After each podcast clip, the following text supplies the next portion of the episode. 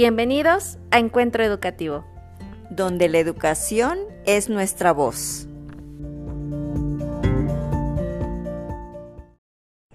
Bienvenidos a Encuentro Educativo, donde la educación es nuestra voz. Mi nombre es Guadalupe. Mi nombre es José. Y hoy vamos a hablar de cultura de la paz.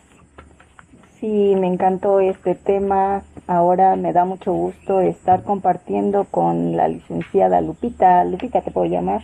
Sí. Bueno, hablaremos un poco sobre la cultura de la paz.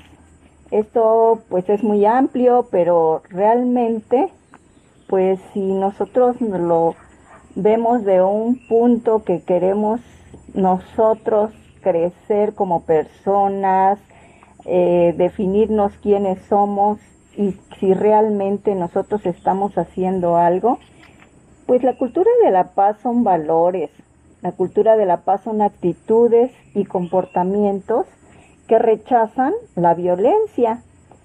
Y además al rechazar la violencia, esto previene los conflictos. Y estos conflictos pueden ser tanto dentro de la familia que pequeños conflictos que también pueden este, afectar a la sociedad en la comunidad donde nos desenvolvemos.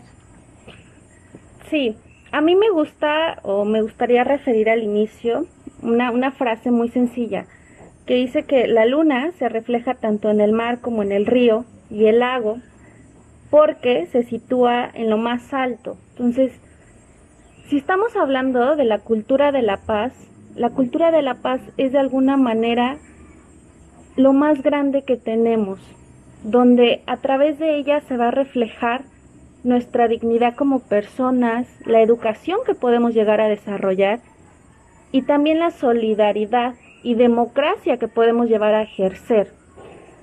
Hablando en específico de la cultura de la paz, debemos de entender que se necesita un cambio de mente, y no solamente de mente, sino también de conciencia.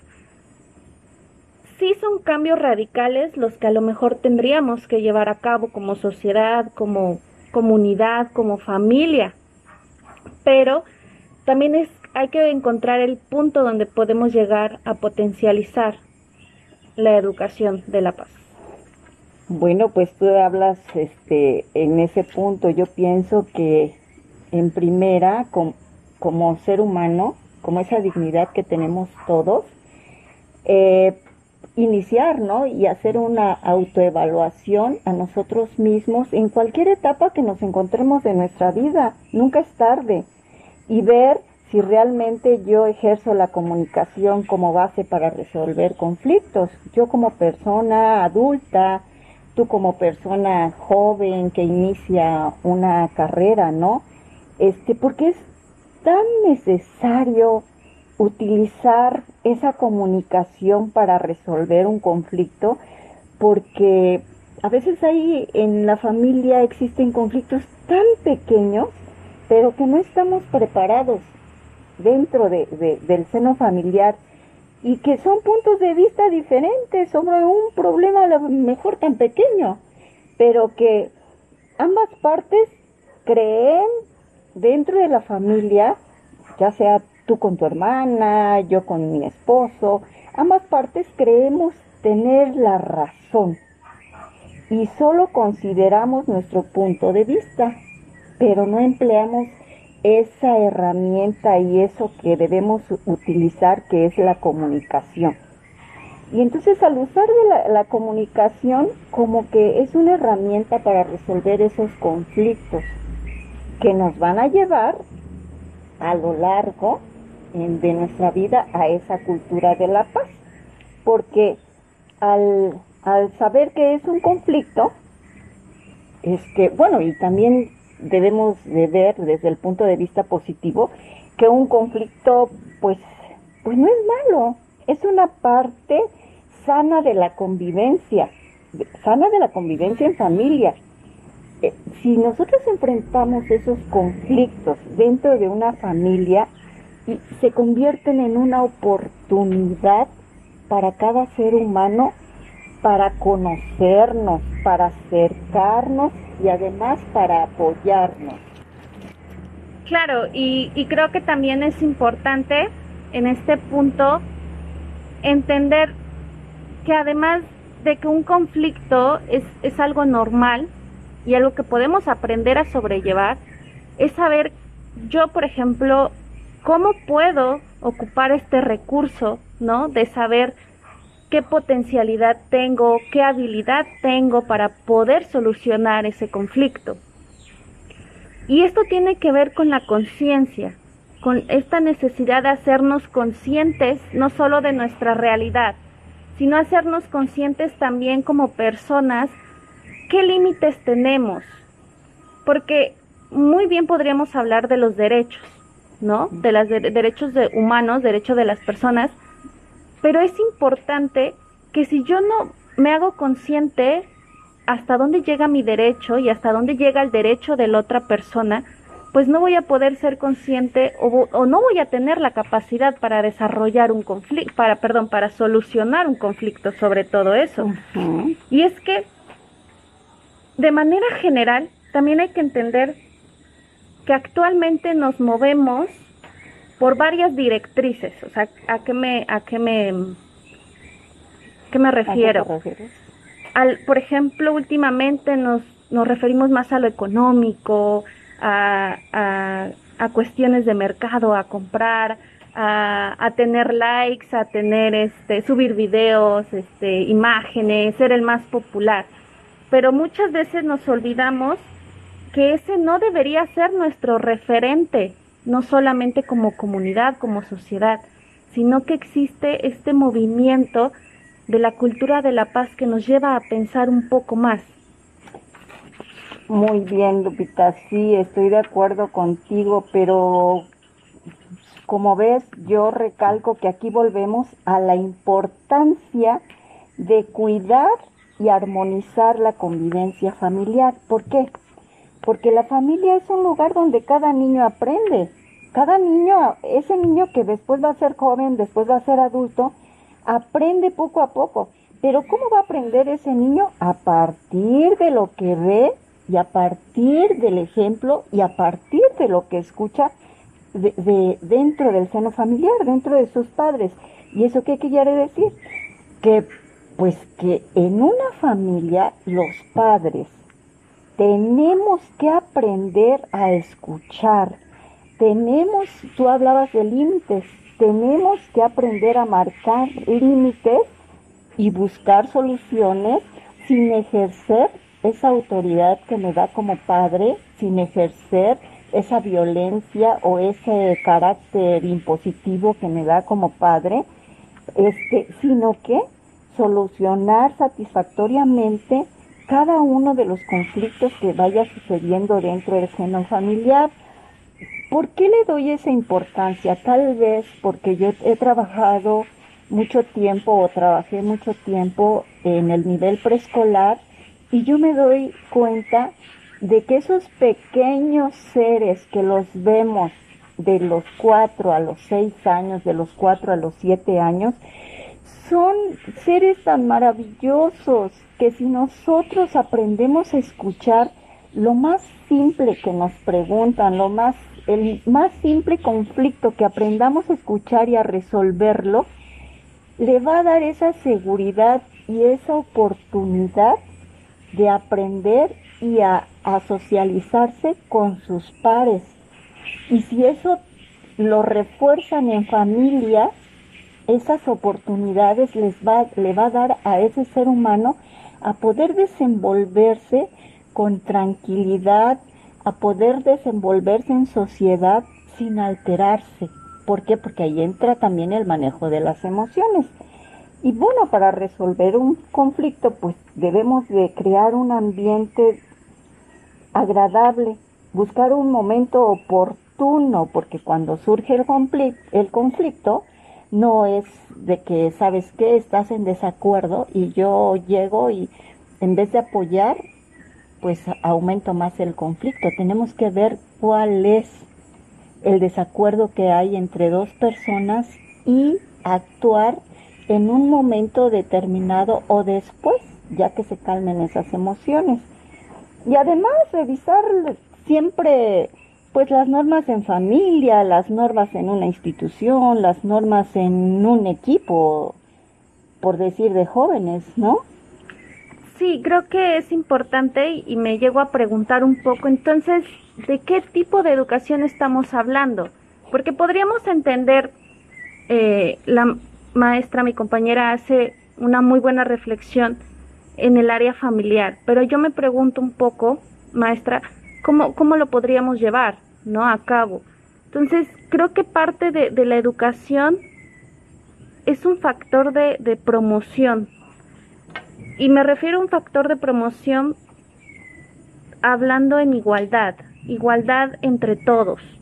Y la igualdad y, y, desarrollar la igualdad no se, no se da así como de la noche a la mañana, como lo, como lo dices, sino se, se va generando cada día en hacernos conscientes y también hablar de una educación donde debe de ser de calidad, ¿no?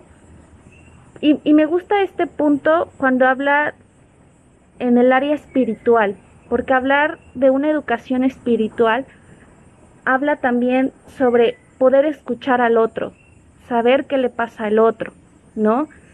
Inculcar, educar no solamente es inculcar, sino también es despertar el potencial que cada uno tenemos dentro de la familia o dentro de una comunidad o, dentro de la escuela o del trabajo.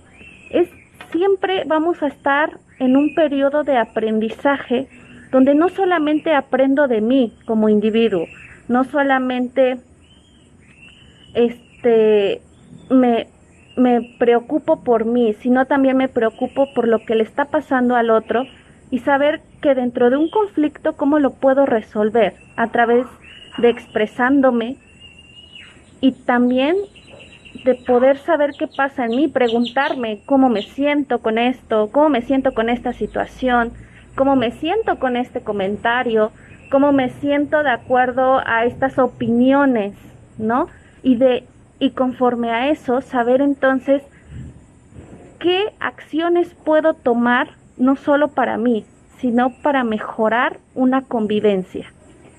Bueno, este hablar de, de, diferentes eh, actitudes o de diferentes este, problemáticas, mm, yo me voy a que primero tenemos que identificar el problema con claridad y además plantearlo en forma clara, observar de manera sencilla y claro, este paso a paso ver si tiene solución, ¿no? Este, pero además eh, ver que aquí en, en cualquier este, situación de conflicto o de problema, los sentimientos y las necesidades ante cualquier actitud son muy importantes. Pero vuelvo a rescatar aquí, Lupita, los aspectos en la comunicación. Por ejemplo, eh, tú tienes normas este, dentro de tu, de tu seno familiar. Sí. Te dicen, tienes que llegar, por decir, a, aquí tienes que llegar a las 10 de la noche. Sí, claro. Una, una, un ejemplo. Un ejemplo, ¿no? Aquí tienes que descubrir la conducta. Y dices, uy, no llegué a las 10 de la noche, llegué a las 11 de la noche, ¿no? Bueno, eh, eh, en tu seno familiar, ya sea tu mamá, tu papá, te va a decir, oye, llegaste tarde, ¿sí? Y tú, pues tienes que aceptar que sí, ¿no? Entonces, yo como padre tengo que expresar que llegaste tarde, pero además expresar mis sentimientos. Me preocupé, eh, no sabía qué pasaba. Ese es un sentimiento, ¿no? Porque estoy observando esa conducta, pero me estoy comunicando contigo. Y además establecer el efecto o la consecuencia de esa conducta de acuerdo de digo, que, que, estás faltando al acuerdo que se tiene en casa, ¿no? Establecer el efecto de la consecuencia es decir, bueno, me preocupé porque no deseo que te ocurra nada malo. ¿sí? Entonces ahí es, es un claro ejemplo de la comunicación y los acuerdos que podemos llevar en la familia. Y que bueno, a veces las necesidades se ven tan apuestas que pareciera imposible encontrar una solución, ¿no? Algún conflicto, porque no todos los conflictos son de que llegue tarde, sino que existen conflictos diferentes, pero que todos, si sabemos escucharnos, si, si hay confianza, si hay diálogo, tiene que haber una solución. Sin criticar, claro, o descalificar ninguna aportación que, que, tenga algún miembro de la familia, ¿no? Siento que mantener esa comunicación en familia nos ayuda, nos ayuda a reducir los enfrentamientos. Y si se presentan, porque siempre va a haber conflictos, yo siempre me voy a la familia, mantener un clima de seguridad y de confianza y de decir, ay, ya, ya te conozco, ya sé que ahorita ni te puedo hablar de, de la problemática, tengo que esperar a que pase esa situación, pero sí te hago ver en qué no estoy de acuerdo en relación a lo que está pasando dentro del seno familiar o fuera en un grupo social o fuera con un con ciertas amistades. Claro, y, y creo que hablando de la familia, sí de por sí, ¿no? Como comunidad, aparte de ser seres sociables abiertos y que podemos llegar a una comunicación, a un diálogo o, o asumir responsabilidades como comunidad, debemos entender que somos un mosaico pluricultural, ¿no?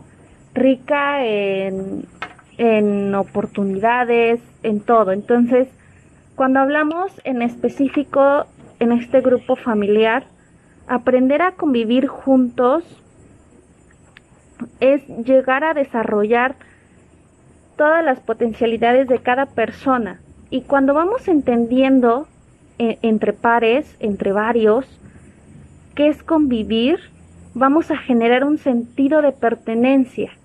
Y ese sentido de pertenencia, además de sentirme parte de algo, no solamente eh, familiar, sino también socialmente, pues entonces nos va a ayudar a aprender a coordinar, ¿no? Aprender a coordinar mi autonomía, mi libertad, mi expresión y respetar de alguna manera los derechos del otro, respetar su expresión, respetar cualquier otra condición que para la otra persona es importante, ¿no?